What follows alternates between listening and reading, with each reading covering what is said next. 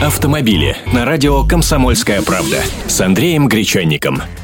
Здравствуйте. Помните давнюю историю, когда гаишники предлагали ввести дополнительную категорию в водительские удостоверения для тех, кто отучился вождению на машинах с автоматом и собирается ездить только на таких? Помните? Забудьте.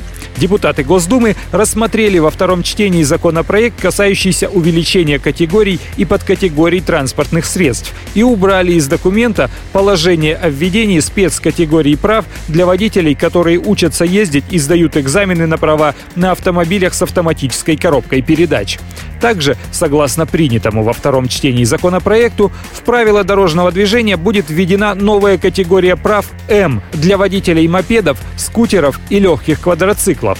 Сдавать экзамены для получения водительского удостоверения на право управления мопедом или квадроциклом можно будет с 16 лет, а наличие прав любой другой категории даст возможность управлять и этой категорией транспортных средств. Повторяю, история с этими положениями давняя, а закон прошел пока только второе чтение. Буду следить за событиями и вас держать в курсе дела. Автомобили с Андреем Гречанником.